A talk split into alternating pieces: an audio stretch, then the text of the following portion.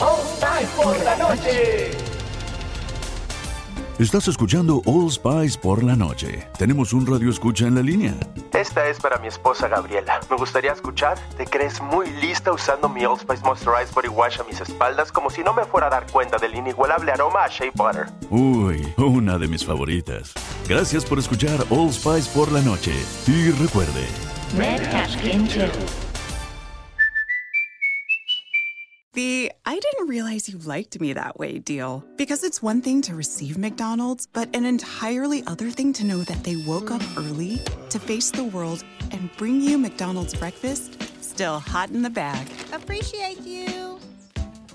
There's a deal for every morning. Now grab two loaded sausage burritos for only three bucks. Prices and participation may vary. Single item at regular price cannot be combined with any other offer or combo meal. Ba-da-ba-ba-ba. Podcast presenta el podcast de Sabor Esfera con Mónica de la Fuente y Rocío Cano. Buen provecho.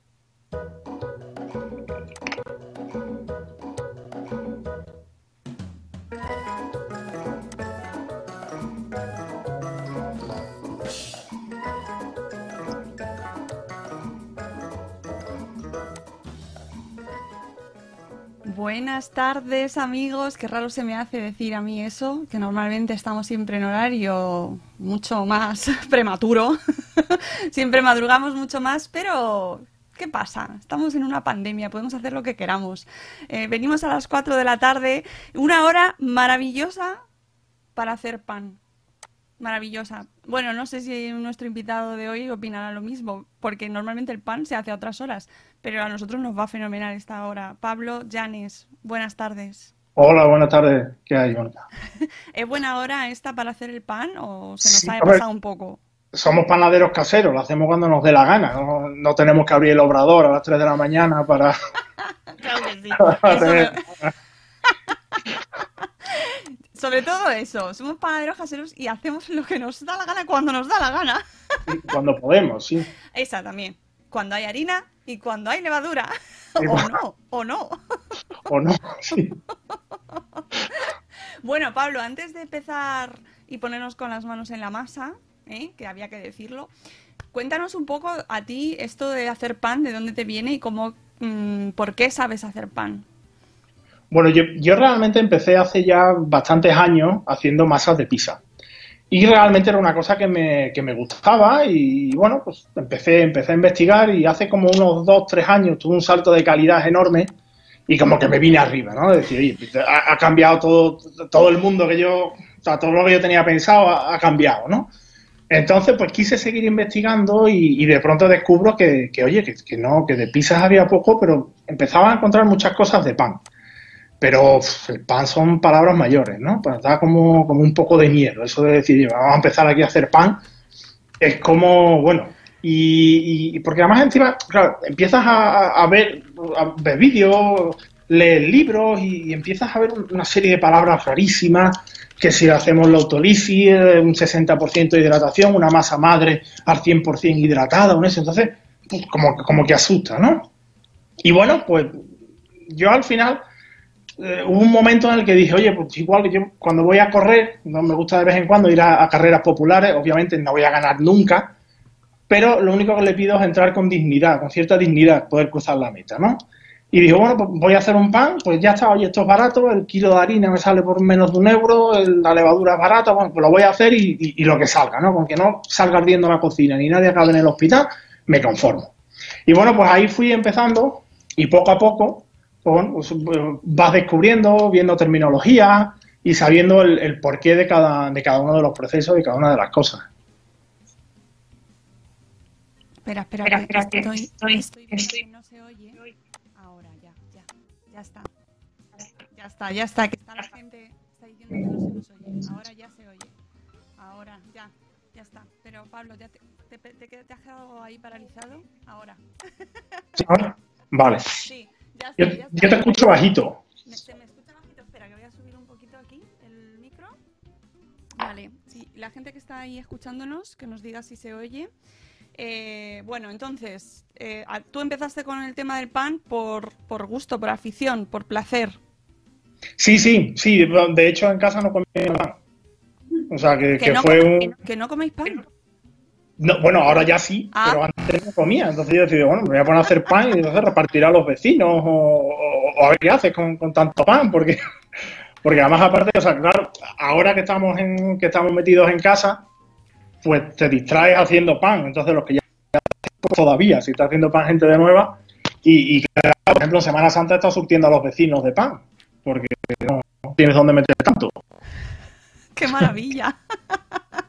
Sí. Bueno, de hecho, este especial sale porque surge porque te hemos visto en Instagram, en- desde tu cuenta, desde la cuenta del Horno de Lucía, que es bloguera nuestra de, de Madresfera, eh, pues mm, claro, hemos visto que estabas ahí haciendo pan y dando consejos y y sabiendo, como sabemos que ahora mismo está todo el mundo iniciándose en esto de hacer pan, hemos dicho qué mejor ocasión esta, que estamos ahora en casa encerradicos para, oye, mejorar nuestras habilidades mm, panaderas.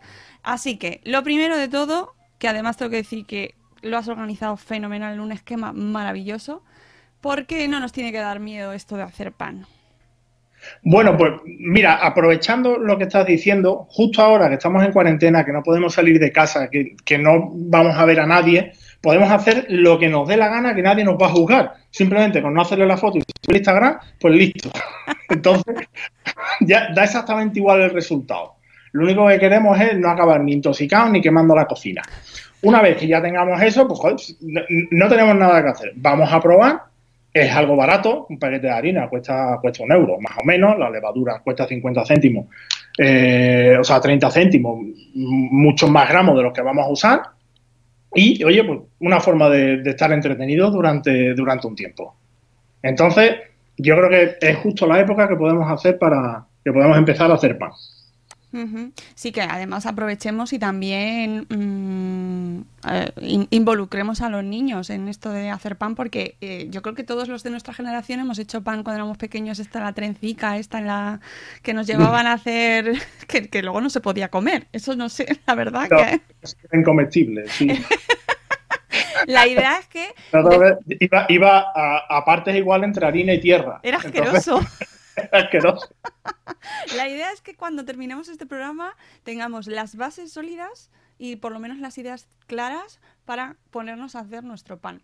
Esto de porcentaje, bueno, lo del punto uno de miedo a hacer el primer pan, lo, lo- hemos dejado claro. No tengamos miedo porque nadie nos va a ver si lo hacemos mal y no hace falta que lo publiquemos si no queremos. Eso me ha, me ha encantado.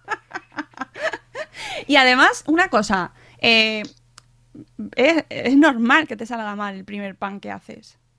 Sí, sí, sí. es- es- bueno, es normal porque después, claro, tenemos, tenemos unas expectativas muy altas porque estamos acostumbrados a comprar pan en una panadería Claro. o a, a ver pan en las distintas redes sociales que, claro, joder, la, la gente pone el que le ha salido bien, el que, el, el que está hecho una porquería no, no lo sube. Entonces, claro, pensamos que nos tiene que salir así, pero no. No, de hecho, ni hace falta siquiera. Lo que queremos es sacarle un buen sabor al, pan. Y luego, poco a poco, con la práctica, y bueno, vamos viendo algunos consejos para que poco a poco nos vaya saliendo cada vez mejor el, pan. Tenemos a gente en directo que vamos a saludar porque a la gente le gusta mucho hacer el pan. Tenemos a Sonia de Madresfera, Zora de Conciliando por la Vida, Isabel. Hola Isabel. Tenemos también a, y yo con estas barbas, Sem, a Ceci un corcho en la cocina que dice que su marido dice que tiene que hacer pan sí o sí, que si no lo va a hacer él y que, que hay que hacerlo, que es obligatorio hacer pan. O sea, que fíjate que la gente está ahí eh, entregada a la causa. Eh, y por aquí dicen que cambian hijos por levadura. Gasta menos, la verdad que Además ella tiene tres, le da para hacer un montón de pan. Bueno, luego hablaremos del tema de las levaduras, no os preocupéis, quedaremos también. Eh, empezamos con una, un punto que nos pones en, el, en este listado maravilloso, que es porcentaje del panadero. ¿Esto qué es? ¿Lo que se lleva del pan o qué? No, el, porcentaje del panadero es que, eh, o sea, muchas veces escucharemos que se dice, oye, este pan tiene un 70% de hidratación, lleva un 2% de sal, lleva un tanto por ciento de masa madre. Entonces es simplemente, o sea, es muy fácil. Este porcentaje va en función de la harina. Es decir, si ponemos un kilo de harina y lleva un 70% de hidratación, pues llevaría 700 gramos de harina. Si lleva un 2% de sal, llevaría 20 gramos de harina. Es decir, siempre ese porcentaje va en función de la harina.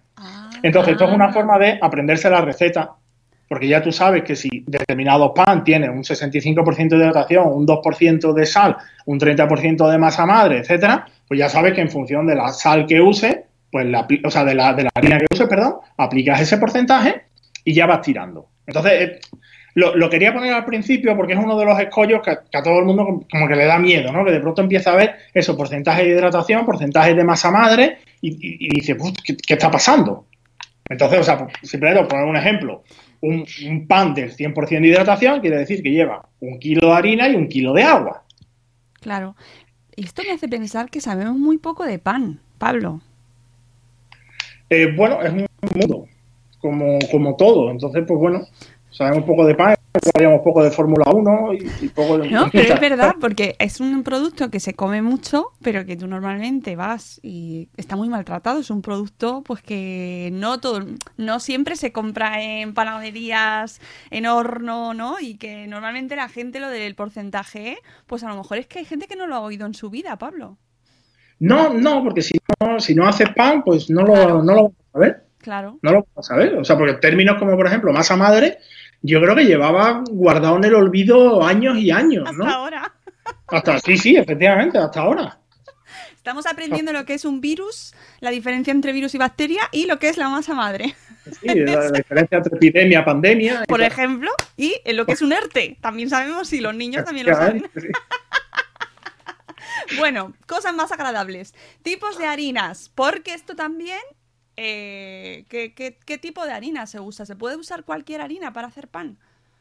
Sí, se puede usar cualquier harina para hacer pan. Lo que no podemos es usar cualquier harina para hacer cualquier pan. Es decir, cada pan va a llevar su harina, pero luego siempre puedes usar una harina y hacer un pan de, la forma que sea. Entonces, bueno, eh, una, de las principales cosas que quería sacar era, hablar de la harina de fuerza. Primero vamos vamos a introducir un poco qué es el gluten. El gluten es eso que hace que el pan sea esponjoso. Entonces, el gluten son unas proteínas que se unen formando una malla. Entonces, para poner un ejemplo, he traído una manta. Esto luego lo vamos a poner en YouTube, ¿vale? Los que estáis en podcast están enseñándonos una manta, pero luego lo subiré a YouTube. Bueno, es una manta que es de lana y que tiene las cuerdas entrelazadas. Entonces, esto se asemejaría, una vez que lo haces así un burruño, a lo que sería una estructura de gluten. Ah. Entonces, ¿Qué es la fuerza de la harina? Pues la fuerza de la harina sería la fuerza que tiene, bueno, si, me ve algún científico me acabará paleando, pero bueno, simplemente por entendernos, la fuerza que tendrían las hebras, ¿no? Entonces, pues, una harina con mucha fuerza, pues sería poco extensible, una harina con poca fuerza la podríamos estirar perfectamente. Ah. Entonces, ¿cuál es la harina que se usa, que se suele usar para el pan? La harina de media fuerza, una harina que sea panificable, que tenga más o menos eh, entre un 10 y un 11% de, de proteína. La proteína tampoco indica la fuerza que tiene, es decir, eso es otro mito, porque la proteína puede tener mayor o menor calidad, pero no se usa nunca harina de fuerza, ¿por qué? Porque la harina de fuerza le cuesta mucho trabajo expandirse, y como le cuesta mucho trabajo expandirse, nos costará más que el pan leve. Claro. ¿Para qué se usa la harina de fuerza? Pues se usa sobre todo para bollería porque van a, ser, van a ser masas enriquecidas. Tiene huevo, tiene mantequilla, tiene azúcar, entonces sí que necesitamos una verdadera red que sea fuerte y que nos vaya a aguantar esa masa. Pero para el pan no. Para el pan usamos harina normal, harina del súper. Hace, la última vez que fui a comprar fue hace dos semanas y efectivamente no había nada de harina de fuerza, nada de... Pero yo que quería comprar harina para hacer pan, pues allí tenía mi saco de 5 kilos, que eso no se había llevado nadie. Qué bien. O sea, que harina de trigo, la de toda la vida, que no hay que buscar ninguna mm, especial en principio. No, podemos, o sea, podemos clasificar la harina entre tres, tipos de fuerza, más o menos, ¿no? Y tenemos la harina para repostería, que es la harina más floja, la harina normal, que es la harina de. Que, o sea, que es la harina que sería panificable, y después la harina de fuerza, que es la que nos sirve para la bollería o para hacer pizza, etcétera. Entonces, por ejemplo, hay marcas, como por ejemplo Gallo, que sí que definen eso en su paquete. Te dice, oye, harina de repostería, harina normal, que tiene la banda roja, y harina de fuerza, que tiene una. que, es negra. Entonces, simplemente contener la harina de. contener la harina, la harina normal, ya nos va a salir un pan perfecto. Perfecto. Luego, ¿qué más tipos de harina hay? O sea, vamos, otra clasificación. Ahora de momento algo más teórico, pero bueno, para ir adentrándonos en el, en el proceso del pan.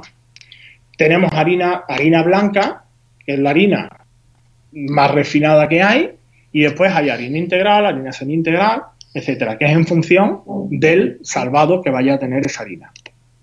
Las harinas integrales van a hacer un pan mucho más sabroso, va a tener una miga algo más densa, no va a ser tan, tanta alveolatura y tal vez necesita y va a necesitar un poco más de agua. Luego, para hacer pan, también podremos usar otras harinas, como la harina de espelta, la harina tritordeum, que es una harina que es nueva, que es una mezcla entre trigo y cebada, el centeno, etcétera. Pero bueno, yo de momento os aconsejaría que fuera al supermercado, el paquete de harina blanca normal y corriente, y ya luego poco a poco Claro. iremos, iremos Yo- avanzando. Yo también lo creo. y más si, si empezamos ahora, lo mejor es empezar con la que la más barata también. Sí, sí, no, claro, ahora, ahora de momento, y, y bueno, eso, eso ya lo, lo vamos, lo quiero ver más adelante.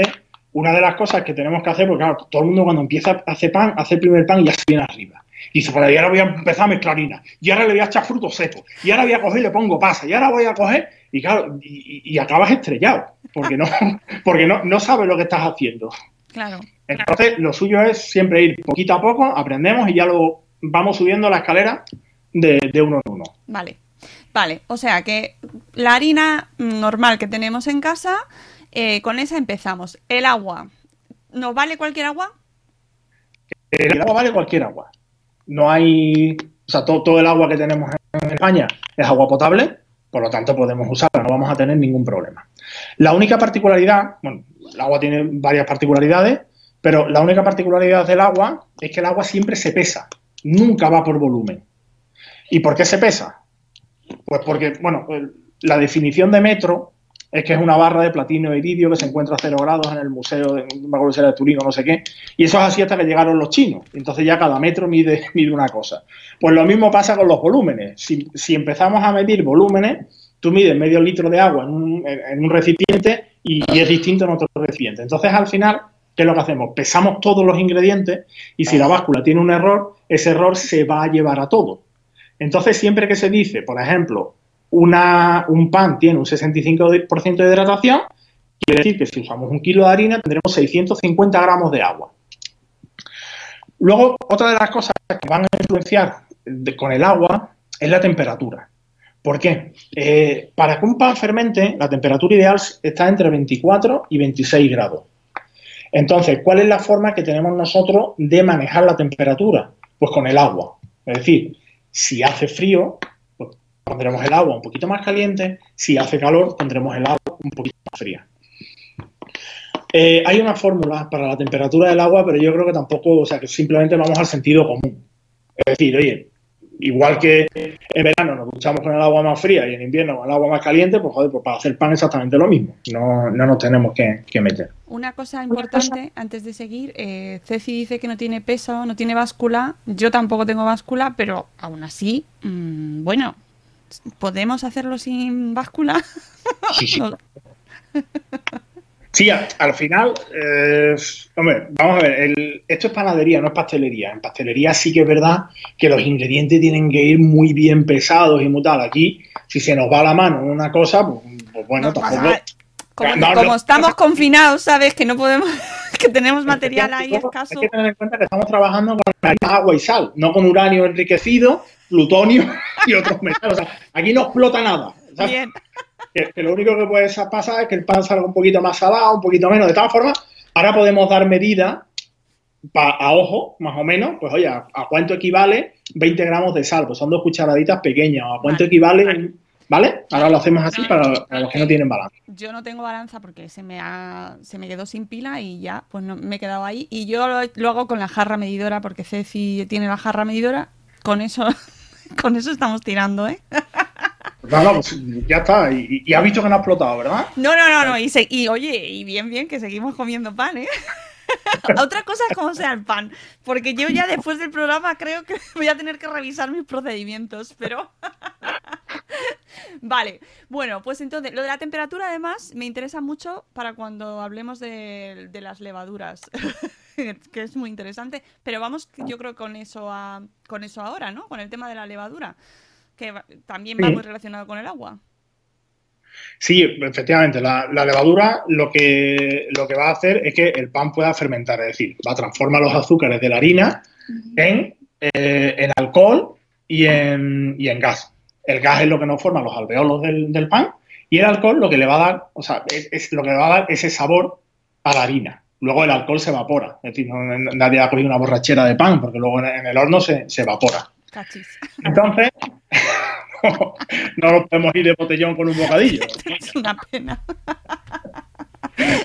Pero, oye, y con lo de los alveolos, ¿eso indica, la, habla de la calidad del pan? ¿Que tenga eh, buenos alveolos o no tenga ninguno? ¿Es que no se ha salido peor? No, no, no, no, no, no, no, no, o sea, eso simplemente es, estética. Ah, vale. no, no quiero decir, porque, por ejemplo, un pan integral va a tener unos alveolos mucho más pequeños porque el pan integral tiene, o sea, la harina integral tiene mucho salvado y el salvado va rompiendo las mallas de gluten. Ah.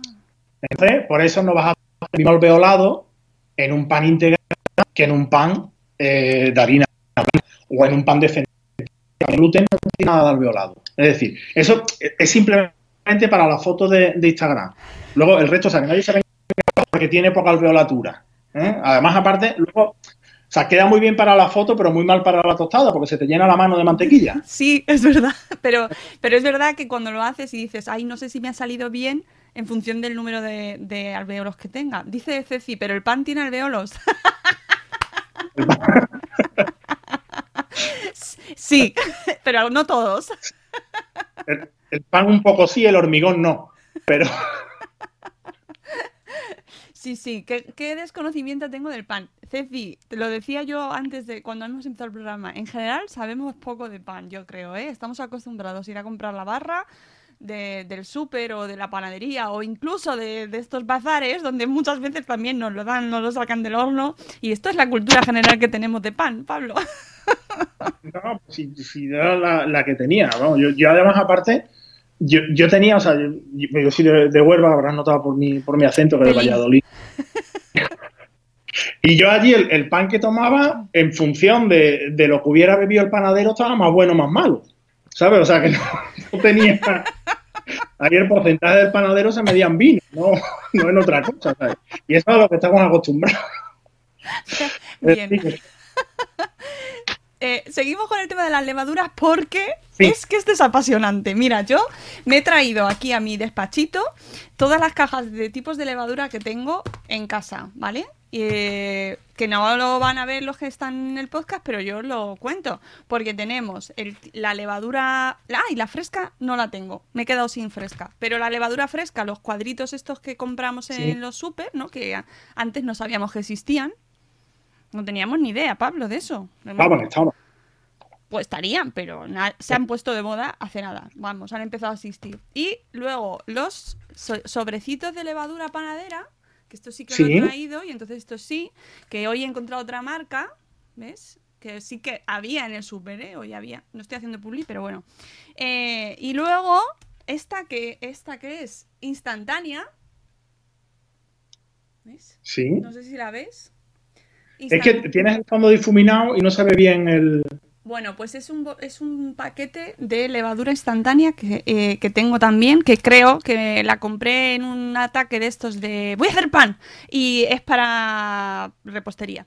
Así que bien. Y luego tengo los sobrecitos de eh, la levadura famosísima, nuestra eh, levadura royal, por supuesto. Y luego marca blanca en polvo, ¿vale? Levadura en polvo pero que hemos descubierto también que no se ve bien porque está difuminado y además da mucha luz. Pero hemos descubierto ahora que no es lo mismo. No, no, no es lo mismo. La, levadura, lo que, o sea, la, levadura que se usa para el pan es una levadura que, como decía, transforma los azúcares en, gas y, en alcohol y está llena de, de, bacterias de la levadura que hacen ese, que hacen ese trabajo. Entonces, eh, ¿qué diferencia hay entre la, levadura seca y la levadura fresca? Ninguna.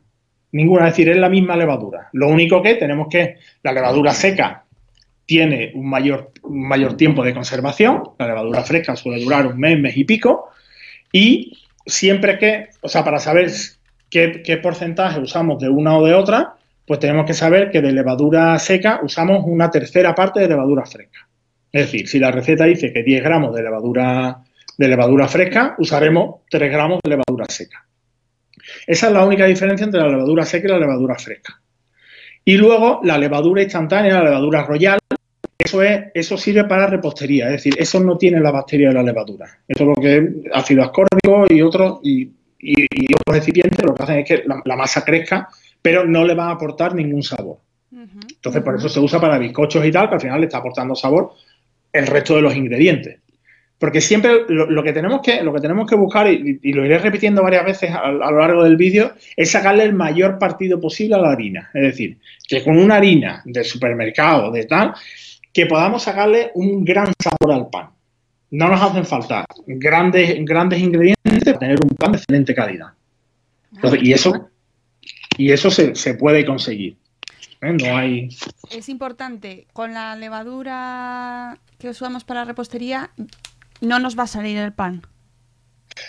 Hay, una receta de, pan, se llama, suele decir pan no pan, que se hace con, esa levadura.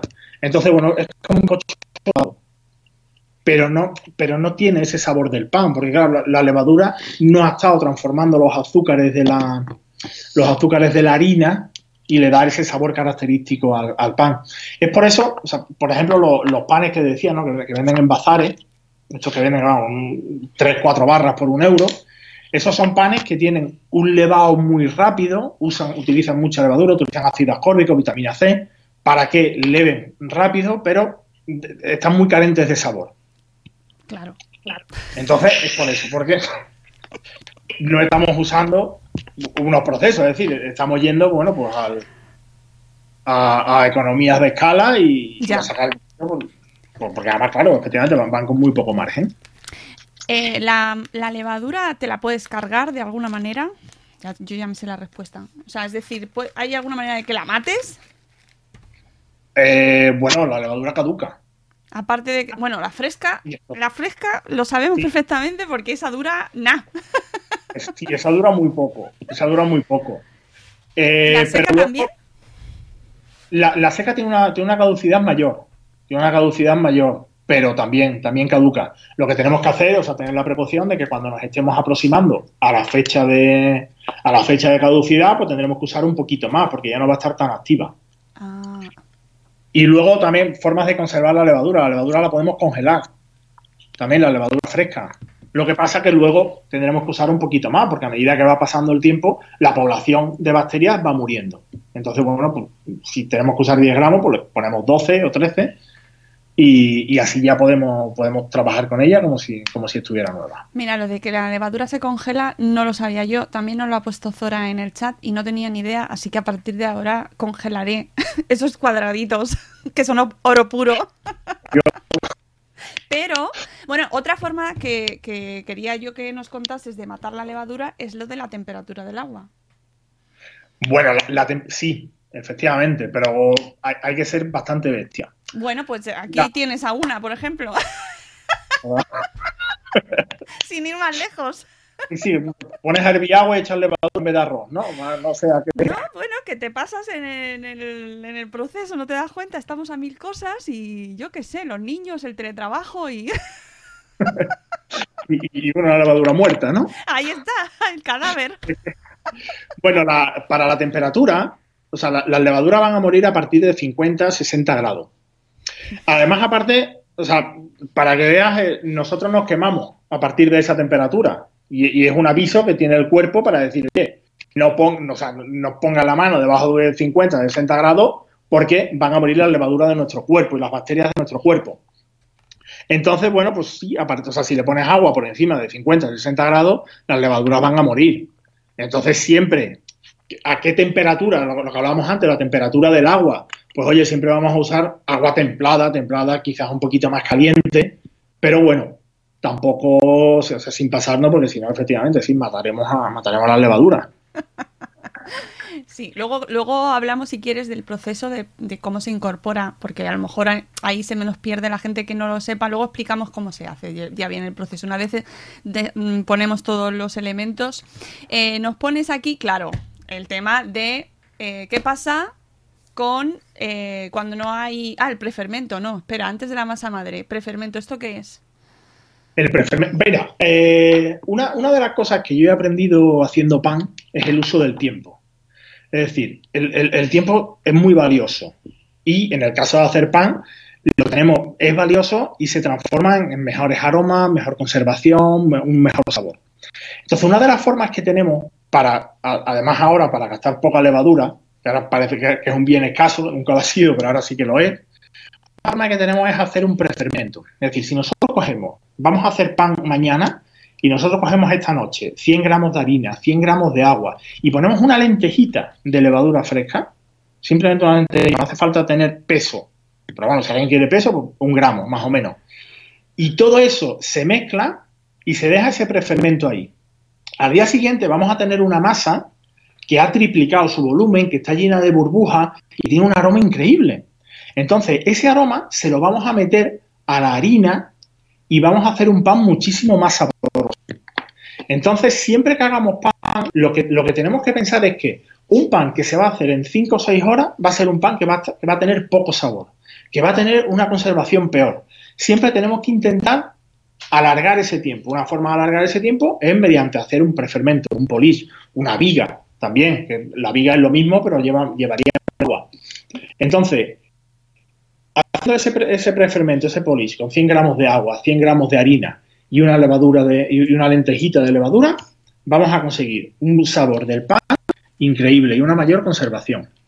Mucho más que si hacemos el pan solamente echándole 5 gramos de levadura o pero entonces este prefermento, luego cuando, hace, eh, cuando vas a hacer el pan, ¿le añades a la harina eh, más levadura o solo con este ya con este prefermento? Solo, solo, vale. Ah. Solo, es decir, si nosotros fuésemos, bueno, yo siempre que hago pan hago un kilo de harina.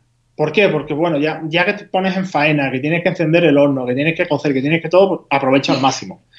Y luego el, pan se conserva, yo lo, parto en rodajas, lo meto en una bolsa y va al congelador. Y luego lo sacas y está como, como recién hecho. Entonces, pues siempre aprovecho para hacer bastante pan.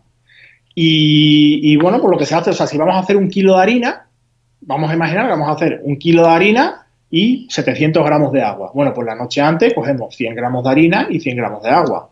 Al día siguiente echaremos los 900 gramos que nos quedan del paquete ah. y 600 gramos de agua.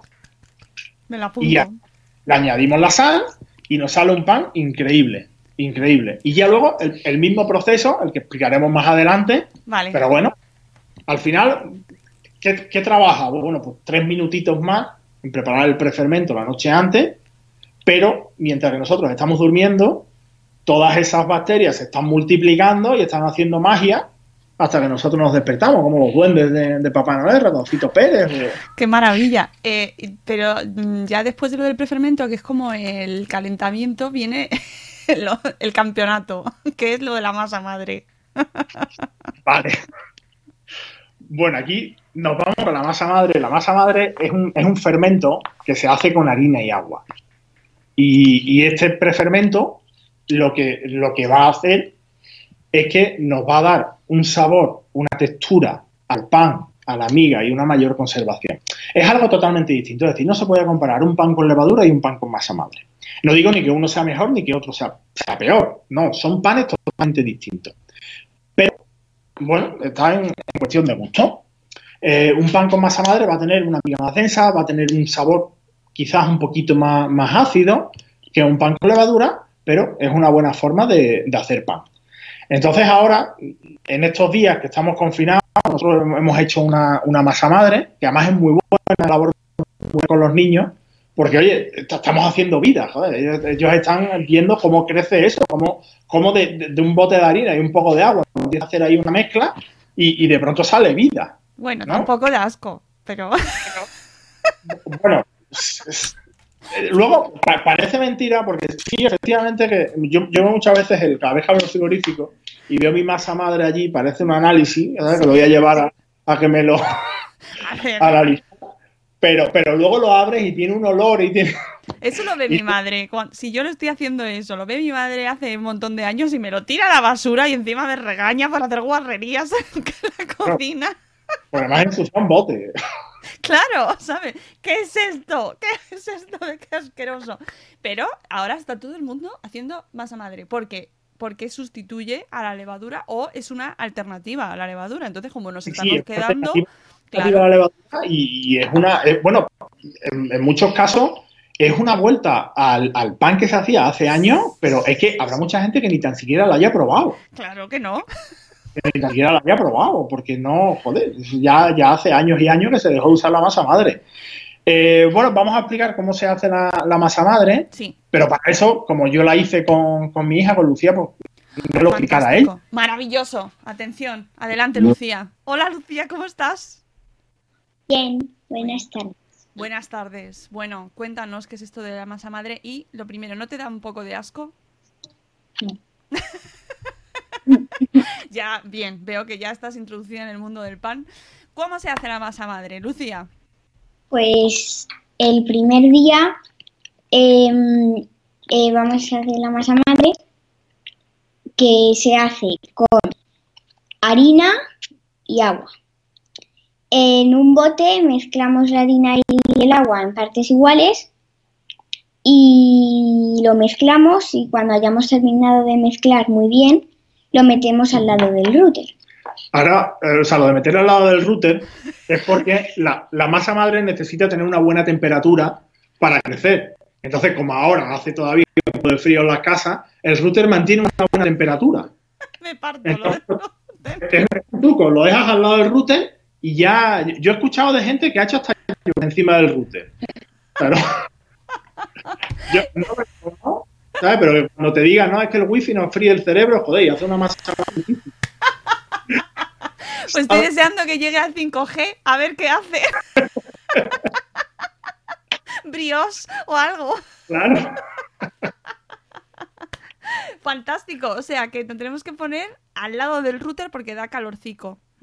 Sí, sí, sí. Además, da, da, un calorcito agradable. Para que eso vaya cogiendo, pues lo que, o sea, eh, vaya cogiendo vida, ¿no? Ahí creciendo una civilización dentro. ¿Y qué, qué, cuánto tiempo lo dejamos ahí? Pues unas 24 horas. 24 horas, vale. ¿Y, luego? Pues luego, al día siguiente, em, eh, Al día siguiente lo único que hacemos es mezclar, cogemos el bote, una cucharilla, lo mezclamos bien y lo volvemos a dejar reposar. Pues me preguntan por el pinganillo, eh, por el chat, que cuánta cantidad de harina y de agua. Nos habéis dicho que la misma de harina y de agua, pero hace falta una cantidad exacta para la masa madre. No, no, se, puede medir con, cuchara. Lo que quieras hacer de pan, la cantidad que quieras hacer de pan. Bueno, bueno, pero al principio, al principio, claro, no nos volvemos locos. Al principio, una o dos cucharadas soperas de harina y un poquito de, y un poquito de agua. Es decir, tampoco, tampoco hay que medir. Es decir, o sea, ya nosotros lo que hacemos es que le vamos a poner la, cena romántica y la música a las bacterias y que ellas ya vayan haciendo sus cosas. Nosotros simplemente con poner un poquito de harina, un poquito de agua y, crear un buen ambiente, ya ellas solo van tirando. Claro, al router le ponemos ahí con su, con su energía eh, y que se quede, la textura tiene que quedar de alguna manera muy líquida, más pastosa, más asquerosa. Sí, una textura que sea pastosa. Si se nos queda muy líquida, veremos que al día siguiente se nos ha separado. O sea, la, masa madre o el proyecto de masa madre está bifásico. Tiene algo sólido y arriba un, caldito de aspecto desagradable. Ahora no, pasa absolutamente nada. Es que nos hemos pasado de agua. Se le quita el agua, volvemos a, echar y listo. ¿eh? Ah, eso también es interesante. Sí, Al, principio, o sea, aparte que nos pueda salir el caldo, al principio el, el olor de la masa madre, cuando se va haciendo, es algo desagradable, es un olor acético, a vinagre, no es... Ahí no parece que estés creando vida, sino oliendo los zapatos de tus hijos, pero oye, si le damos oportunidad, al final eso acabará oliendo bien. ¿Ves? Y que yo decía que era asquerosillo por algo, no porque no por nada. Eh, ¿Se puede estropear la masa madre? ¿No la podemos cargar de alguna manera o, o no? Sí, sí, sí, sí, sí, pero la- nos la podemos cargar perfectamente. Si la ponemos en una fuente de, o sea, cerca de una fuente de calor, por ejemplo, ponerla muy cerca de un radiador, encima de un radiador, pues mataremos a las bacterias porque tienen demasiado calor directo. O sea, lo del router es el calor justo.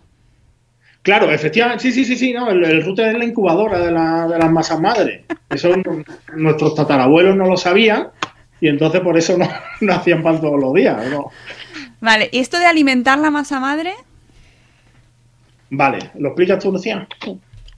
Em, para el día siguiente, el tercer día, refrescamos la masa. Que, que se hace, quitamos un poquito de la masa madre y la tiramos. Luego añadimos eh, cuatro cucharadas de harina Un poquito menos. y dos dedos de agua. O sea, Y volvemos, luego- quitamos un poquito de masa madre y añadimos harina y agua a partes iguales. O sea, el Lo mismo mismo. proceso, ¿no? Sí, efectivamente, vamos a ir quitando masa madre porque si no vamos a acabar con un, un carrillo de mano de, de- de masa madre tampoco queremos tanta. Vale, eh, me preguntan también, tape, eh, bote, cerrado, abierto, ¿cómo está el bote?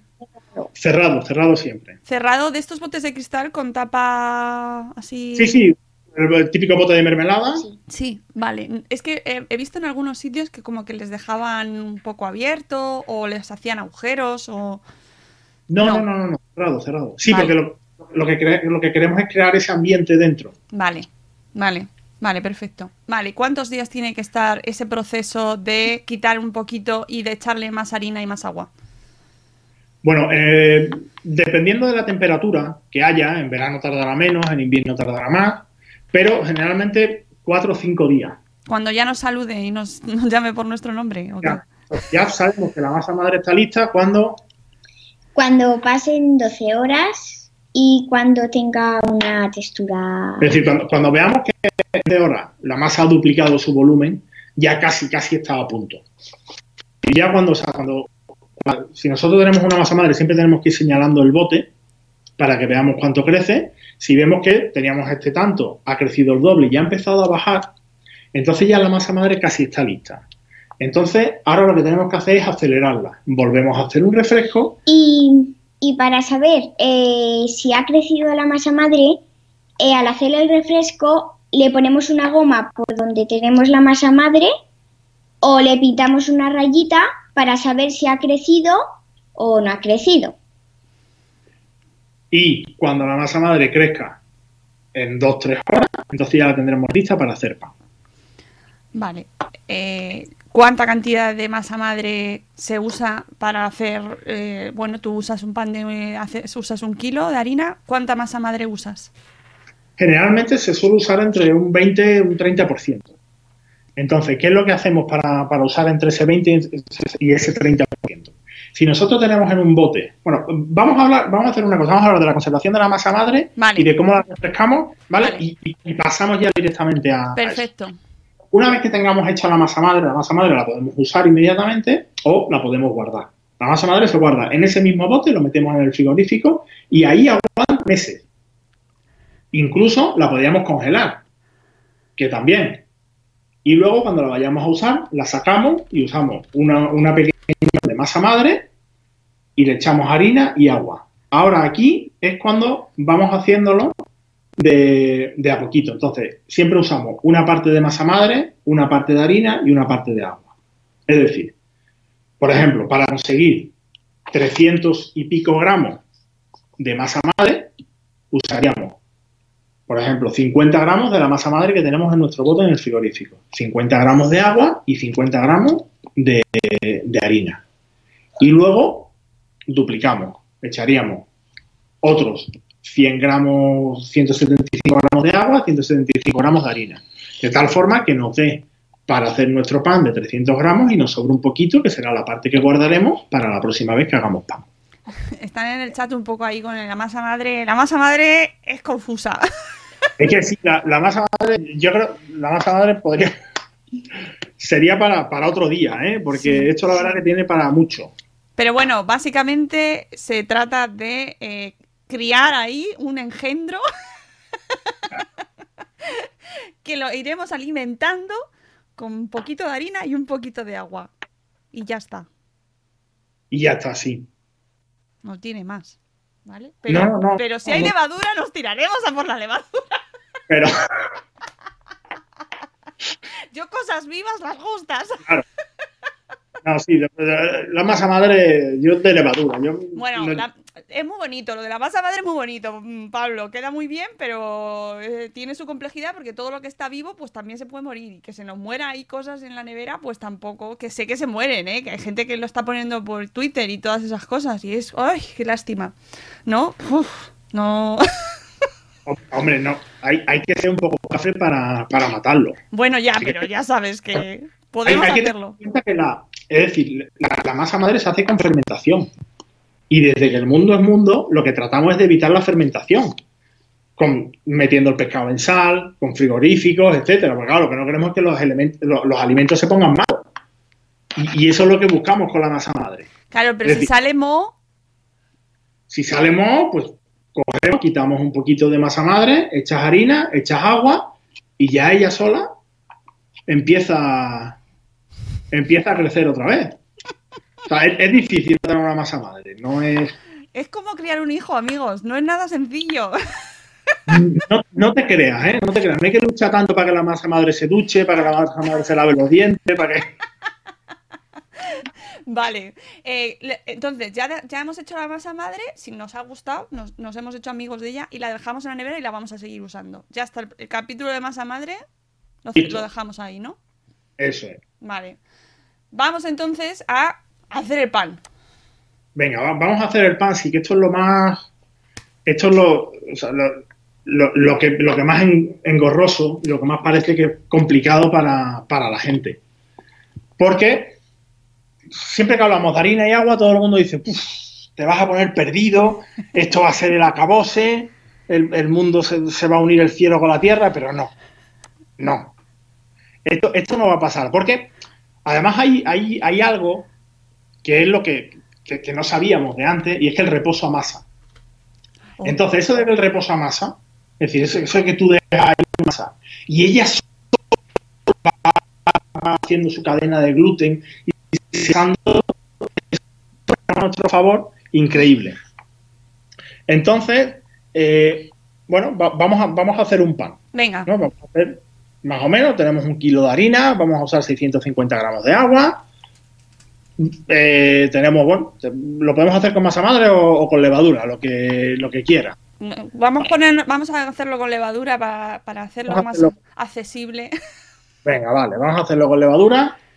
Hemos hecho, bueno, hemos hecho el, hemos hecho el polish el día antes. Eso sí, eso lo del polis ese me lo voy a apuntar para hacerlo, que me ha gustado. Entonces, sí, lo que hacemos es el día antes, 100 gramos de, de harina, 100 gramos de agua, una lentejita de levadura, mezclamos y ya tenemos hecho nuestro polish. Bueno, pues al día siguiente llegamos. Echamos harina, echamos el agua, siempre intentamos dejar un poquito de agua, porque hay harinas que absorben más agua, harinas que absorben menos agua. Entonces, siempre mucho mejor rectificar con agua que no rectificar con harina. ¿Por qué? Porque nosotros, como hemos dicho antes, el porcentaje del panadero lo calcula todo en función de la harina. Por lo tanto, si luego vamos rectificando harina, pues la sal no está calculada para esa harina nueva que hemos echado. Lo mismo pasa con el, lo mismo pasa con la levadura, lo mismo pasa con todo. Entonces siempre vamos a tratar de rectificar con agua. Por lo tanto, echamos nuestra harina, echamos el polish, echamos casi toda el agua, podemos echar la sal también. Yo la suelo echar, la suelo incorporar un poquito más tarde, pero bueno, se, se puede echar de, de primera. Y ahora empezamos a amasar. Lo suyo es coger y mezclar simplemente todos los ingredientes de tal forma que no haya nada, o sea, que, no haya, que no haya harina, que no haya harina por el bol, es decir, que todo esté mojado. Y ahora una vez que lo tenemos ahí, cerramos el, cerramos el bol con un, un trapo, plástico, yo utilizo gorros de ducha, de estos que dan en los hoteles, y te vas, te olvidas de la masa, porque ahí ya es cuando empiezas a pringarte las manos. Y tú dices, no, no, yo ya no me pringo. Te vas 15, 20 minutos, media hora, y cuando vuelvas, vas a ver que la masa, o sea, lo que antes era, era, era, era algo asqueroso, ahora ya es masa que se puede manejar, que no se pega tanto a las manos, y entonces ya ahí podemos decir, oye, o me pongo a amasar o voy a hacer un pan sin amasado. Ya cada uno decide. ¿Cómo se hace un pan sin amasado? Bueno, pues el pan sin amasado lo que vamos a ir es dándole pliegue cada cierto tiempo. ¿Cómo se hace un pliegue? Voy a coger este folio.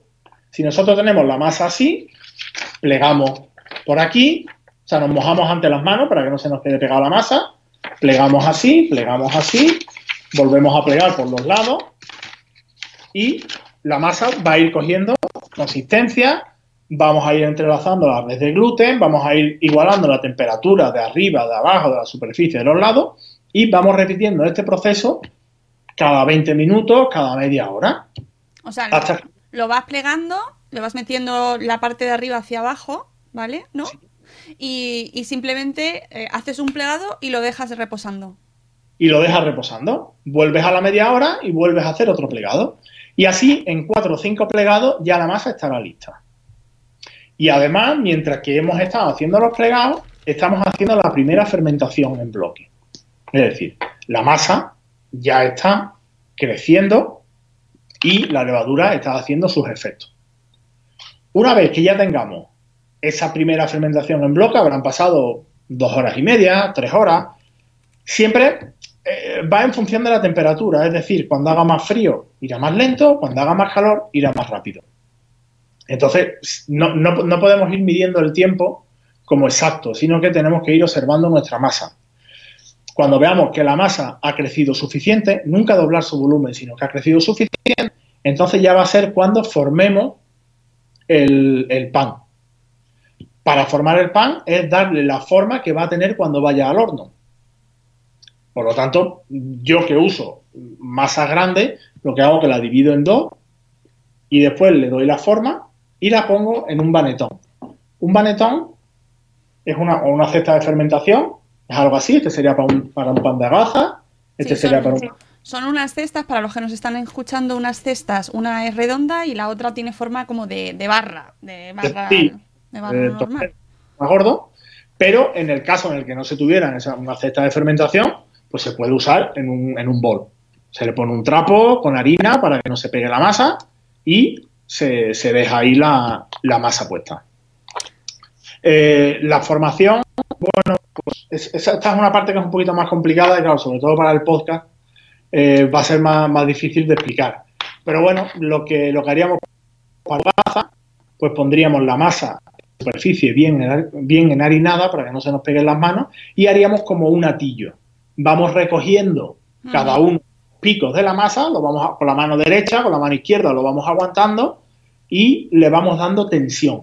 Y luego una vez que tengamos hecho el atillo, lo dejamos en el, lo dejamos en el bol y que vuelva a fermentar otra vez hasta que lo metamos en el horno.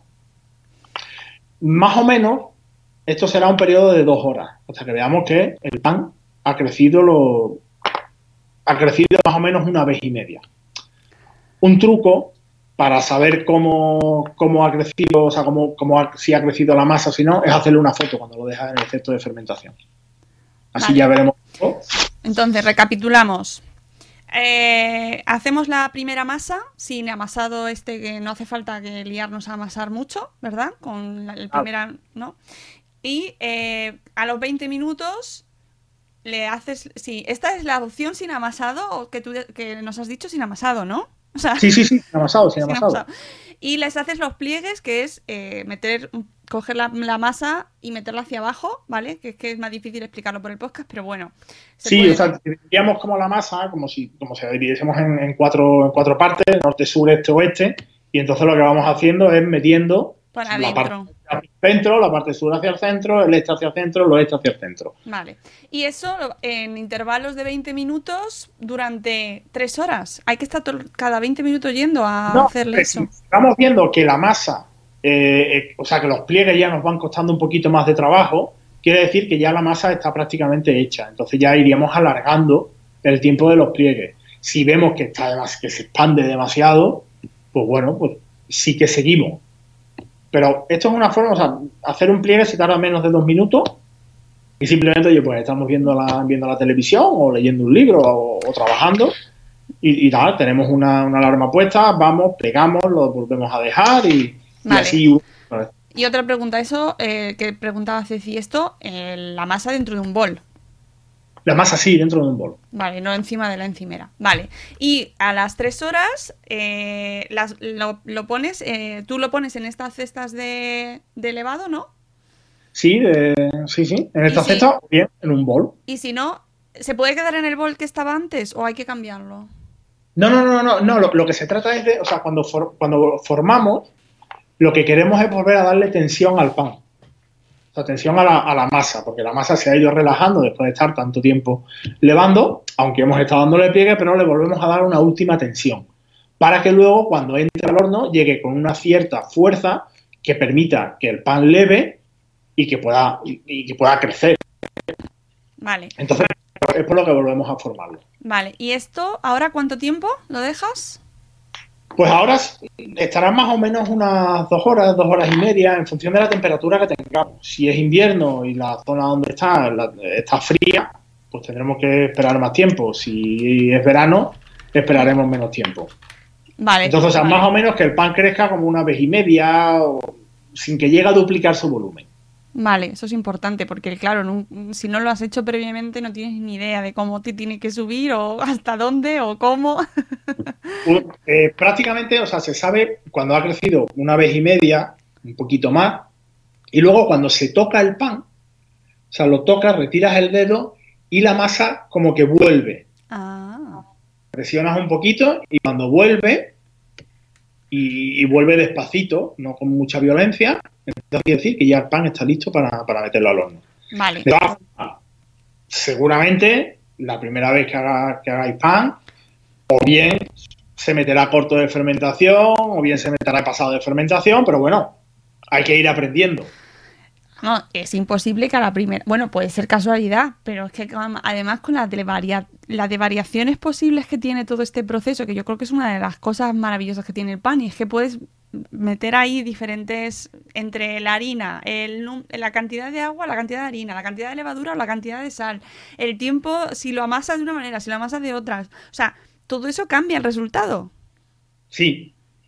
Sí, sí, sí. Además, aparte, o sea, no, no hay verdades universales. Claro, no va a haber un pan exacto al otro. Y es distinto al mío, y yo hago otro pan maravilloso y, y- y lo hacemos de forma distinta. que la gente en el chat se está desmoralizando. se puede pasar de fermentación también. Se puede pasar de fermentación también. Puede pasar de fermentación también. Claro, si ya te llama papá, se ha pasado de fermentación.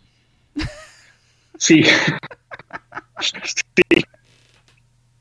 Efectivamente. Pero bueno, o sea, no nada. Si, si el pan se pasa de fermentación y es un pan que hemos hecho con levadura, pues simplemente cogemos, lo sacamos del bol, lo volvemos a formar y lo dejamos otro ratito. Es decir, el, el pan hay veces que nos da segundas oportunidades. Qué bien. Bueno, no, no hay ningún problema. Y si se nos ha pasado de fermentación y el pan no ha subido, pues con no, con no subirlo a Instagram nos vale. No, pero va a estar bueno. no siempre. No, no siempre. Bueno, eh, es cuestión de echarle un poquito más de mantequilla y mermelada. No.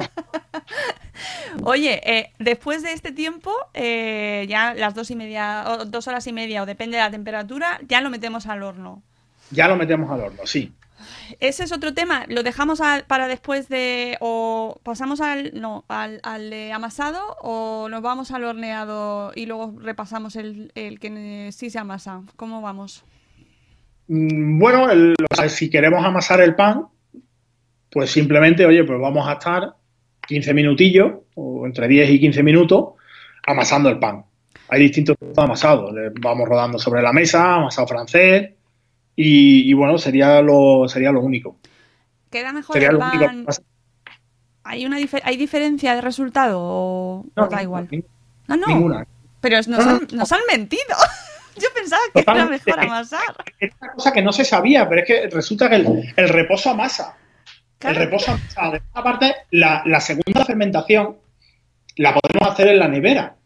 Es decir, si, si hacemos un pan y, y acabamos de hacer el pan a las 10 de la noche y dices, oye, yo no tengo ganas de estar aquí esperándome hasta las 3 de la mañana por hornearlo.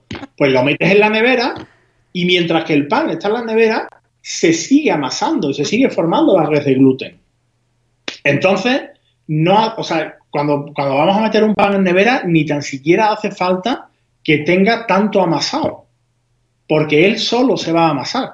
Además, bueno, lo, que, lo que decía, es decir, si, si tú pruebas cuando mezclas harina, agua, sal, todo, lo dejas todo mezclado y vuelves a los 20 minutos, te vas a dar cuenta de, que tiene, es, como cuando volvía tu hijo de la mili, ¿no? Y esto, esto ha crecido, esto no, no, tiene nada que ver con lo que se fue. Pues, pues exactamente igual, exactamente igual. Es, es, increíble, es increíble porque yo creo que es de las pocas cosas que, que lo suyo es dejarlo, ya está, no, no, lo toques, no lo toques, no lo toques que ya él solo... Ah, muy... Esto... Yo creo que ese es el descubrimiento que vamos a sacar del programa, porque yo eso, mira que he hecho, pero no, no era consciente de que eso pasaba así. Siempre pensaba que el amasado era como, eh, va a quedar mejor. No, no, no, no, queda, queda exactamente igual. Queda exactamente igual. Lo único es que sí, o sea, sí que tenemos que ir dándole esos pliegues. Vale. ¿Vale? Porque dándoles esos pliegues vamos a ayudar a que la red de gluten se forme, vamos a ayudar a que se, la temperatura de o sea, la masa se oxigene, a que la temperatura de toda la masa sea homogénea. Entonces, o sea, sí que tenemos, ah, joder, algo tenemos que hacer, tampoco... Claro, o vamos al China a comprar pan o damos pliegues, pero no... Bueno, tiene lo suyo, tiene lo suyo. Vale, pues claro. pan amasado o pan sin amasar, eh, mismos tiempos. Sí, mismos tiempos. Fantástico. Efectivamente, la única diferencia es que si no amasamos tendremos que dar más pliegue. Y si amasamos, pues a lo mejor, oye, pues en, en esa primera fermentación vamos a dar uno o dos pliegues solamente. Vale. Mismo tiempo y al horno. Es el horno. El, el horno el horno es lo que más nervioso pone. Sí, claro, normal, porque te lo puedes cargar. Mucho, mucho, porque es que o sea, nos lo estamos jugando todo a una carta. Entonces ya, aquí ya, claro, llevas a, sea, yo por ejemplo cuando, cuando hago pan, el jueves por la noche empieza a refrescar la masa madre. El viernes por la mañana, antes de irme a trabajar, le vuelvo a dar un segundo refresco. El viernes por la tarde amaso. Meto el pan en el frigorífico y lo hago el, el sábado por la mañana. Entonces, claro, dice, como la caga ahora en el horno, llevo desde el jueves trabajando para pa esto. Ahí. Sí, efectivamente. Sí, sí, que, sí, que pone, sí que pone nervioso. Sí que pone nervioso. Yo, yo... Eh, Dime. ¿Precalentamos el horno? Sí, precalentamos el horno a todo lo que dé, a máxima temperatura. Vale, esto ya lo ¿Siempre? estaba haciendo mal. sí, a tope, a tope de gama. A tope. Vale. A tope y sin ventilador. Vale. ¿Vale? Intentamos no usar el ventilador porque el ventilador va a secar mucho la corteza y va a impedir que crezca el pan. Entonces, bueno, tenemos el horno precalentado. Antes de meter las piezas en el horno, tenemos que hacerle la greña. La greña es un cortecito que se le hace al pan para que los gases puedan escapar por ahí. Es decir, lo que hacemos es una explosión controlada. Los gases que se van a escapar, que se salgan por ahí, que vayan por, no que vayan por donde les dé la gana, que pueden greñar por, por abajo, por el medio, lo que sea, y, y haría un pan un poco más feo. Vale. No sabía yo por qué era lo de la, la rajita esta, que pensaba que era estético. y ya está.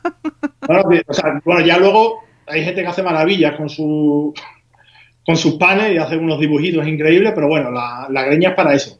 La greña se hace o, o, bien con una, con una cuchilla, un elemento como, como este, o bien con un cuchillo de sierra.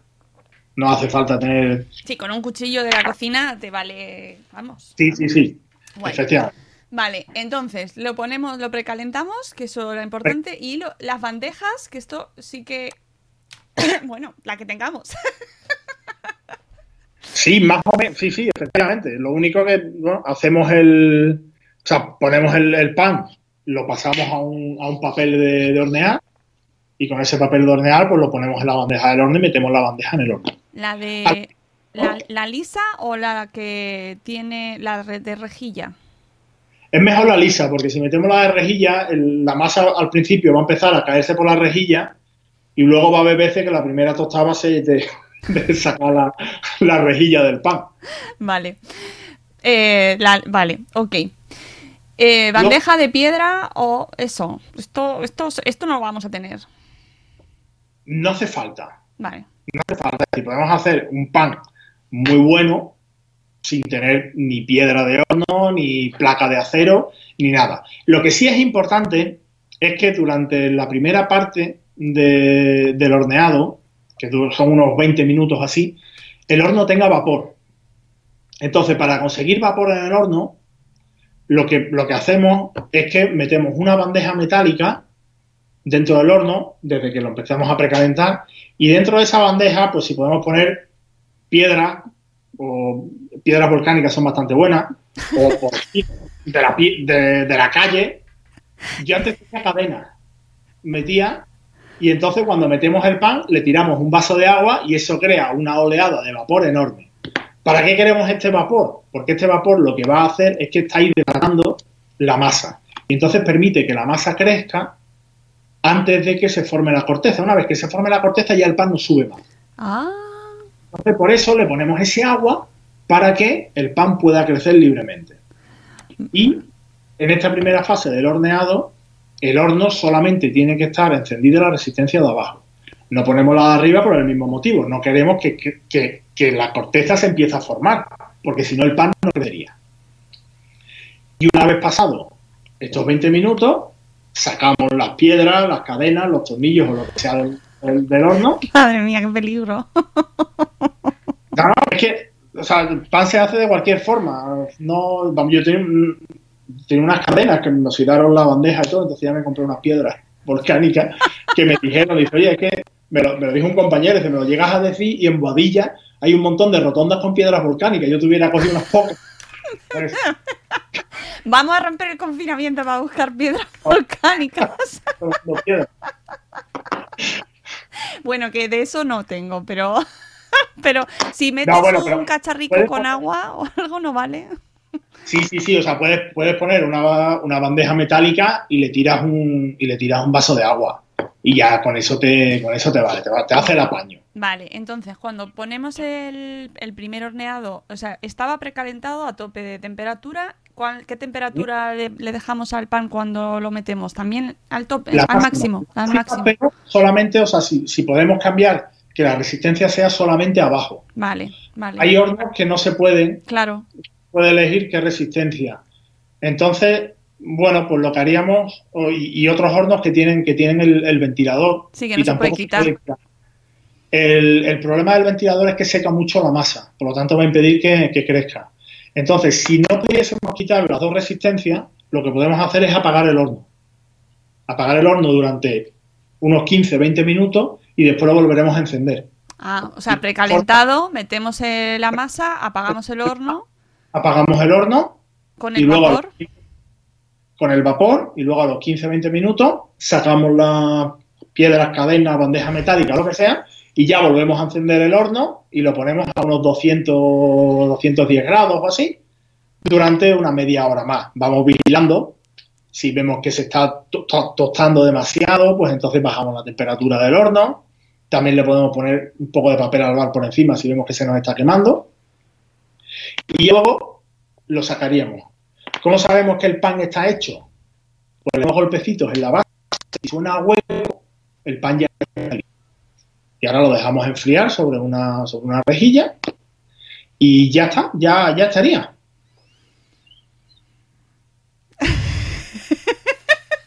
Madre mía.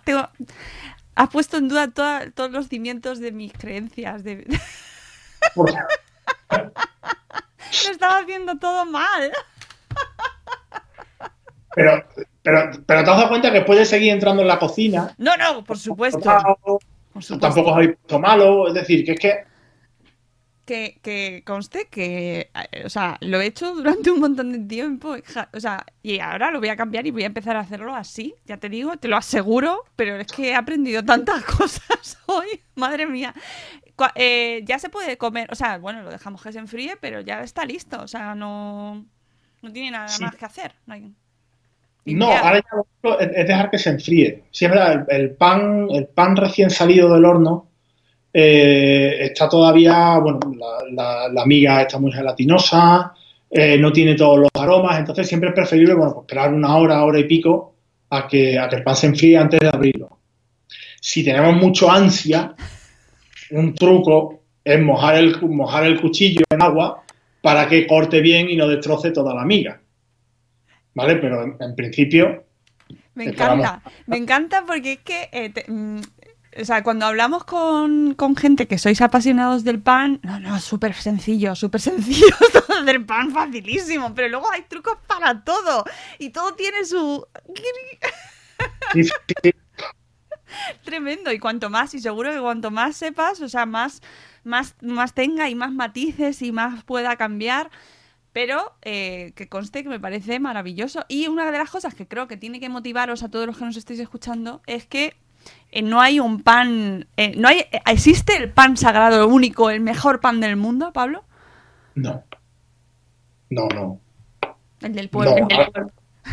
Sí, sí, pero del pueblo de cada uno, porque Claro. aparte, como digamos eso, acabamos todos aquí a guantazos. Claro, pues, O sea, que, me refiero que al final es un reto con uno mismo, ¿no? Sí, hombre, mira, yo siempre, eh, bueno, como, te decía, yo, yo empecé haciendo pizza y, y yo para mí hago la mejor pizza, pero, por- pero porque la hago a mi gusto.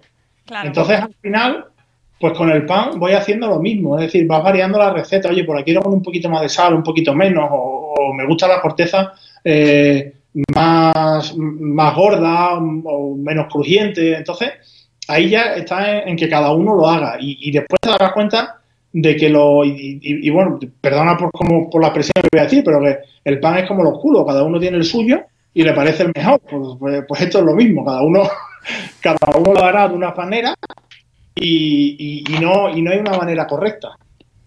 Claro, eso es lo que tiene que, hay que... Sí, está el que te puedes comer y el que no. sí, efectivamente. Y luego, o sea, sí, sí que es cierto que hay, que hay una serie de trucos que va a hacer que, bueno, que, que podamos hacer un pan que sea, que sea mejor.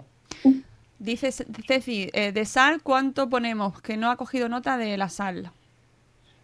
Un 2%. Por kilo de harina, 20 gramos, que son dos cucharaditas de, de las de postre. Dos cucharaditas colmadas suelen ser 20 gramos de, 20 gramos de sal.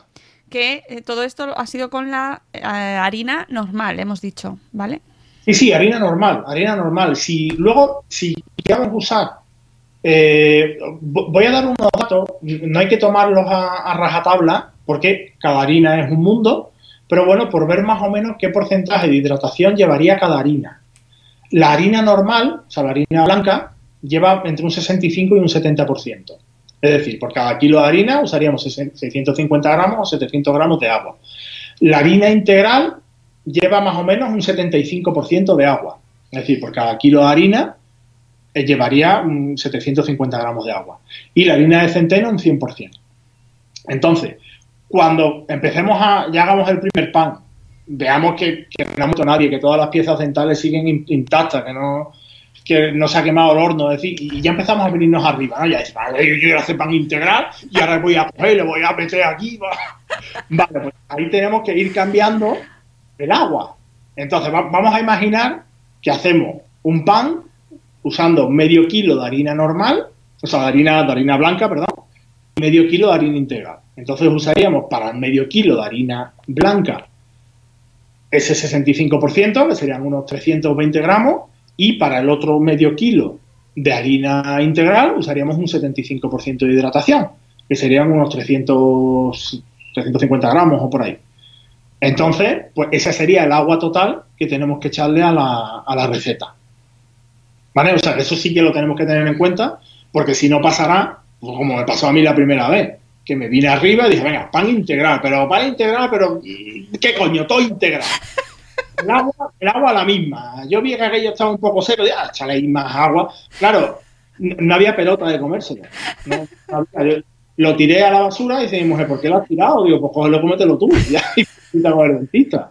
O sea, y, no, no pasa nada, ¿eh? O sea, las cosas que van con cargo a los fondos de investigación son necesarias.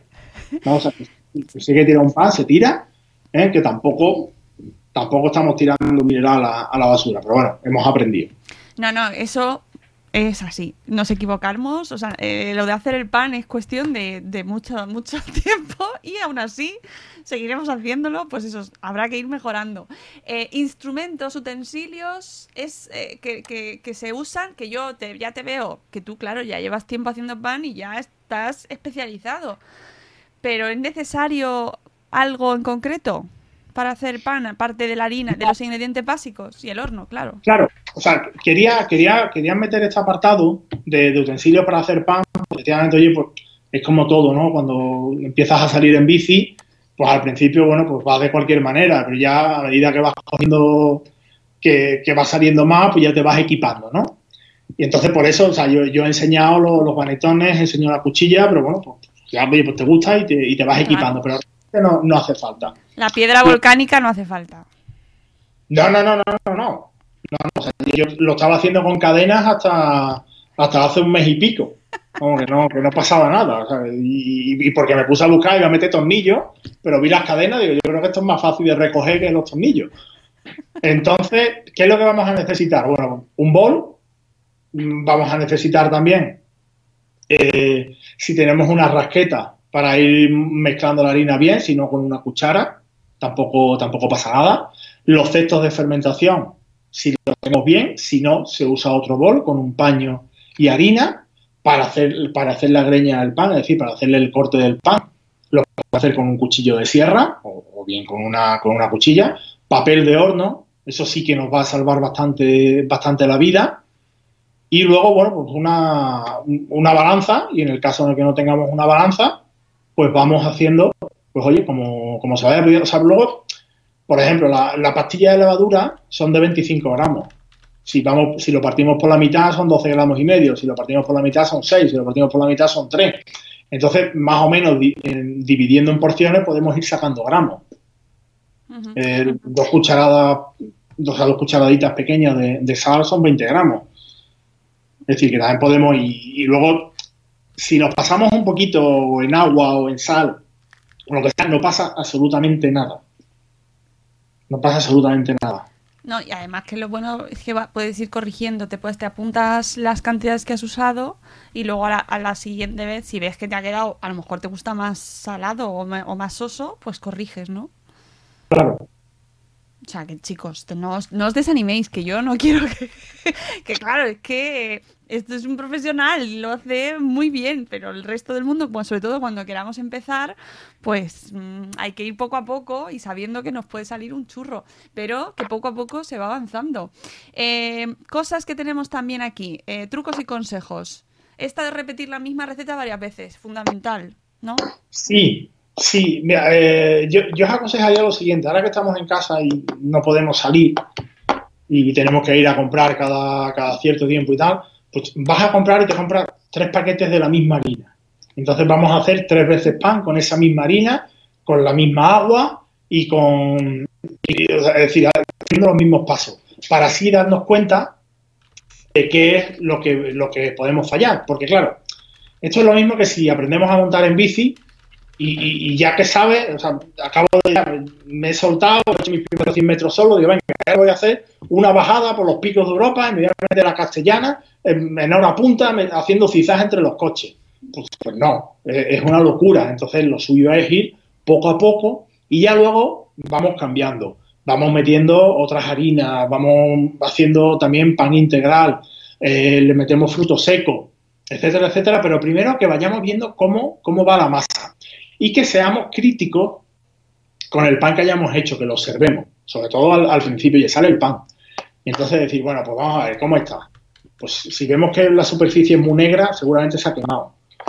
Si vemos que está soso o que está salado, pues tendremos que cambiar la, la parte de, de la sal. Luego, para saber si nos hemos quedado o nos hemos pasado de fermentación, observamos si tenemos una hogaza y la hogaza vemos que ha crecido en punta, quiere decir que estaba muy corta de fermentación. Entonces, al meterla en el horno, se ha expandido con muchísima fuerza y ha roto y ha dejado la hogaza en forma de punta. Si vemos que ha crecido de forma más o menos uniforme, como si fuera una bóveda, quiere decir que estaba en su punto exacto de fermentación. Y si se nos queda muy chato, muy chato y aplanado, como si fuera un platillo volante, nos hemos pasado de fermentación. Entonces, es un truco para decir, pues oye, pues lo tuve dos horas, lo he metido en el horno y veo que eso ha roto, es un triángulo, pues ya sé que lo tengo que dejar un poquito más. Oye, se me ha pasado, veo que es un platillo volante, pues la próxima vez lo meteré antes en el horno. Son, son simples trucos de, de observación para, para ir mejorando cada, cada vez más. Pero de verdad, o sea que para hacer pan en casa tampoco Es decir, no, no vamos a ir a una feria de panaderos, ni, ni vamos a hacer una firma de libros, ni nada de eso. O sea, simplemente, oye, que, que más o menos nos salga y que nos ponemos una tostada orgulloso porque, joder, esto lo he hecho yo. No, no, es que hacer el pan en casa es una proeza. Que estamos aquí diciendo, vamos, es que cuando te sale el pan eso, eso es una maravilla. Bueno, sí, sí, es una... Yo, yo, yo me aplaudo muchas veces delante del horno, ¿eh? O sea, yo voy viendo que eso va creciendo y claro, El aplauso de las 8, ¿no? Al horno. ese me lo pego yo a mí porque... Porque es verdad, o sea, yo, o también soy mucho de, aplaudirme. Yo estoy trabajando y hago cualquier cosa que que me sale bien, me doy un aplauso. En la oficina hay veces que me miran mal, ya luego se acostumbran, pero que... Pero no, tenemos que animar a nosotros solos. Oye, más cosas. eh, mm, mm, mm, lo de las fotos y anotaciones a la masa, para apuntar, ¿no? O sea, Sí. ver lo que estamos haciendo, tener, eso sí, eso es importante, pues sobre todo porque luego si te ha salido algo mal y no te acuerdas de lo que has echado, mal. Claro. no aprendemos. Uso de frutos secos. Esto ya para, esto ya es el, el segundo nivel, ¿no? O algo así. No, no es el segundo nivel, es, que lo que pasa es que o sea, todo el mundo se viene arriba, incluyendo mí, ¿eh? yo fui el primero. Yo hice, hice mi pan, después metí la, la- el integral y después enseguida, pum, a meterle nueces ahí al pan y chocolate y venga, ¿qué coño esto? no vaya a ser que venga una pandemia y nos deje aquí. Entonces, como, como es una cosa que, al final todo el mundo va a hacer, porque, porque todos vamos de, cabeza ahí a meterle semillas, a meterle historias. Y muchas veces a mi madre le digo, vas a pedir una subvención a la Junta Andalucía con tantas semillas que le has echado, que parece que... Entonces, eh, un, pequeño, o sea, dos pequeños trucos para cuando usamos fruto seco. El primero, que el fruto seco obviamente está seco. Por lo tanto, absorbe mucha agua. Si se lo metemos directamente a la masa, cogerá el agua que tiene la masa y nos dejará la masa seca. Entonces, lo que hacemos es que lo tenemos un par de horas, tres horas, metidos en un cuenco con agua. De tal forma que el fruto seco se hinche de agua y no le robe agua a nuestra masa. Luego en el horno se secará y seguirá estando seco. Pero que no le robe agua a la masa. Y luego, el fruto seco siempre se va a meter justo antes de formarlo. Es decir, cuando ya la masa esté hecha. Porque si vamos amasando con los frutos secos, las aristas que tienen los frutos secos irán rompiendo, rompiendo la red de gluten. Por lo tanto, el pan le costará mucho más trabajo formarse y tendremos que amasar durante mucho rato. ¿Vale? Entonces, que usamos frutos secos, los tenemos previamente en agua y después cuando ya esté la masa lista, que ya la vayamos a formar y a meterlo en la cesta de fermentación o en el bol con el trapo, metemos los frutos secos y ya que fermente con los, con los frutos secos. Vale. Eh, te- nos han preguntado por Instagram el tema de la harina de almendras, eh, que yo no lo había oído nunca hacer el pan con harina de almendras, pero habrá quien, quien lo haga, no lo sé. La, la harina de almendra es una harina que no tiene, no tiene gluten. Entonces yo la verdad, o sea, no, he hecho nunca pan, pan sin gluten, pero sí que se puede mezclar. el- no, te voy a dar un consejo de cómo, de cómo hacer el, el pan sin gluten, porque no, no tengo ni idea. Entonces podría salirle cualquier cosa. Pero eh, si se refiere a echarle esa harina, a, o sea, esa harina junto con la harina de trigo, también es posible. Lo único que tendríamos que ver qué capacidad de absorción tiene esa, la harina de almendra, que tampoco la sé. Entonces, para saber qué capacidad de absorción tiene una, tiene una harina, pues oye, pues se cogen 100 gramos y se le va echando agua a medida hasta que veamos que, bueno, que, que es manejable. Entonces, pues si vemos que, oye, pues, tiene un de absorción, por decir una cifra, pues diremos, oye, pues si le hemos añadido 300 gramos de harina de almendra, pues esos 300 gramos necesitarán 210 gramos de agua y los otros 700 gramos de harina de trigo, si le vamos a echar un 60% de, de harina, pues 500, 560 gramos. Y por último, porque ya hemos, hecho un repaso, madre mía, eh, tremendo. Eh, ¿Qué libros, webs, recetas que tú, mm, bueno, que nos recomiendas, ¿no? Para que todos los que se han quedado con ganas de, saber más, o libros que tú has usado, o tus preferidos, para aprender a hacer pan, o para hacer pan. Hay, hay, hay un, un gran comunicador del pan en España que es Iván Yarza Sí, señor. y, y él es muy bueno es muy bueno. Él tiene escrito, tiene escrito varios libros. Y además, aparte, bueno, ahora está dando unas sesiones de, de Doctor Pan, que Doctor Pan era un, era un, foro que tenía, tenía abierto hace años, donde la gente ponía, ponía consultas y los usuarios iban aclarando. Y entonces él ahora está haciendo unas sesiones que están colgadas en, su canal de YouTube, que es Iván Yarza, Iván con B, Yarza con Y, y, ahí se puede aprender bastante. Eh, además, aparte, son, sesiones, estas sesiones que ha estado haciendo durante el confinamiento son muy buenas porque son bueno, pues, de la masa madre, de los tipos de harina, del uso de, la nevera, de fermentación, etcétera. Y luego hay, hay algunos, eh, Jordi Morera también, que es un... O sea, generalmente en, Barcelona hay unas grandes panaderías y unos panaderos muy buenos y de gran tradición que se están dedicando a, enseñar bastante, a sacar libros y tienen vídeos en YouTube. Uno de ellos es Jordi Morera, que viene, bueno, tiene ya tres panaderías, tiene la de su cuarta o quinta generación en, en Vilanova de la y ha abierto en Andorra y en Barcelona y tiene, tiene libro, hoy Araspan es el primer libro que tiene, eh, luego Xavier Barriga también tiene también tiene varios libros de bollería y, panadería y también tiene algunos vídeos en YouTube que nos enseña a hacer pan y, luego bueno la verdad que, o sea, que tenemos la suerte de que se o sea, aquí en España se está enseñando bastante a, hacer pan y sobre todo a hacer trucos. Lo que pasa es que yo diría que, bueno, que de momento empezar por el pan más básico, o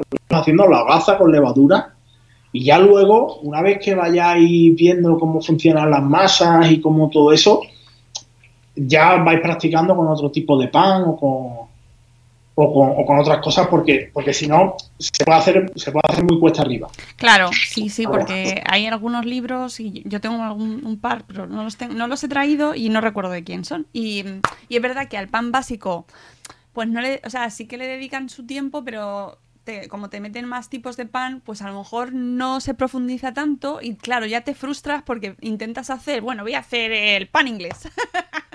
Venga. y claro, no te sale, no te sale porque eso es complicado. Eh, tenéis ahora, además, aprovechando justo que lo has mencionado tú, el libro de Iván Yarza del pan casero está en formato digital creo que está a 5 euros o una cosa así en, las plataformas de libros digitales, porque lo han... Ese, ese, ese. sí. sí, ese justo, pues en formato digital, que ahora como es más complicado comprar libros, si queréis haceros con él, no nos llevamos nada, pero es que justo dio la casualidad que lo pusieron el otro día más barato y bueno, es que se está aprovechando el mundo ahora de, del pan para esto, que me parece fantástico, oye que, por lo menos la gente aprenda algo tan útil como esto, que ahora se está haciendo mucho, pero que luego si nos aficionamos, mira tú que lo haces incluso cuando no estás encerrado en casa. Sí, sí, ya. Y, y no hemos hablado del mundo de las panificadoras, porque eso es otro mundo, pero, pero esto hablamos de hacerlo sin máquina, sin panificadora, ¿vale? Esto es con la, lo más básico, no necesitáis panificadora en absoluto. No, ni panificadora, ni amasadora, nada. No, no, yo lo, de, lo del amasado ya me ha dejado, vamos, fantástico. lo, del amasado es, increíble, pero, pero funciona, funciona, deja, dejar la masa. Ese, ese proceso se llama autólisis. Y es que el reposo va amasando. Además, aparte, yo, estoy usando, desde que, desde que aprendí lo de la autólisis, lo estoy aplicando a todo. Sea, no solamente a las masas también. Cuando mi jefe se pone pesado, lo dejo 15 minutos, después vuelvo y ya que está más tranquilo. Cuando quiero dormir a mi hija, le digo, venga, 5 minutos de silencio y después que te, te, veo muy nerviosa y después hablamos. Y, oye, joder, que, es que funciona. funciona Mira, esa va a ser otra gran lección. Oye, Pablo, pues yo creo que hemos, hemos hecho un repaso fantástico. Creo que no nos hemos dejado nada.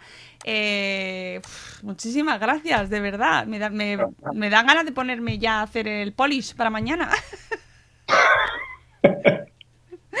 Hombre, hay que probar. Yo espero que todos. Claro, claro. Espero que todos los que nos estéis escuchando ahora o después pues os animéis, que como veis, eh, bueno, tiene su atal, pero, pero como todo en la vida, todo tiene su proceso, su implicación, y cuando una cosa te gusta, pues lo vives ahí, que se nota que a ti te gusta mucho, que, no es un- que se nota que lo vives con pasión. Eh, mira, dice Ceci que le ha gustado, qué maravilloso. Me alegro de que os, ha gustado, os haya gustado, de que, de que sea útil. Dice que se va a poner a ello, Ceci, o sea, a- atención, ¿eh? que se van a poner a ello. y que sigáis el, el blog de eh, El Horno de Lucía, donde eh, nos trae un montón de recetas de repostería. No sé si tiene también de pan, si estáis metiendo de pan o no. Eh, sí, sí, es que o sea, a- ahora lo que está haciendo es que me, que me pone a mí a, a hacerle- a hacer vídeos y a poner recetas. Me parece, claro que sí, es lo que tiene que hacer. Eh, en el horno de Lucía podréis encontrar tanto a Pablo como, como a la creadora, que no ha salido hoy, ha salido Lucía, que es la hija, pero Virginia, que es la autora del blog, pues está escondida. La mandamos un saludo, le mandamos un saludo desde aquí. Y, y- y nada, amigos, que muchísimas gracias, muchas gracias, Pablo. Espero que nos veamos en algún evento y no en estas circunstancias, que volvamos a... ¿Verdad? Que, que nos volvamos a ver en otra en otra Spartan. Sí, que a ver si la- alguna vez la puedo hacer yo también. Esa me animo. Y que podamos volver a salir a correr y a quemar todo lo que estamos horneando. Porque todo, estamos horneando muchísimo, pero necesitamos hacer deporte también para quemarlo. yo estoy muy cansado de correr en el salón de mi casa. ¿eh? Son seis zancas para arriba, seis zancas para abajo. Y Muchas gracias, Pablo. De verdad ha sido un placer escucharte. Espero que todos los que nos habéis escuchado os haya resultado útil. Y nos vamos con esta edición especial a hacer pan en casa en Sabor Esfera. Gracias, Pablo. Gracias a Gracias. todos los que nos habéis escuchado. Y nos escucharemos en la edición normal ya el mes de mayo. Y tenéis el podcast de abril que lo hemos sacado esta misma semana. Nos vamos, amigos. Un abrazo. Adiós.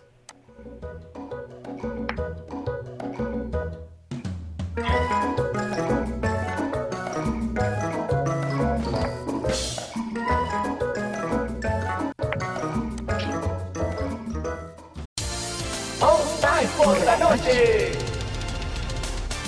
Estás escuchando All Spice por la noche. Tenemos un radio escucha en la línea. Esta es para mi esposa Gabriela. Me gustaría escuchar. ¿Te crees muy lista usando mi Old Spice Moisturized Body Wash a mis espaldas como si no me fuera a dar cuenta del inigualable aroma a Shea Butter? Uy, una de mis favoritas. Gracias por escuchar All Spice por la noche.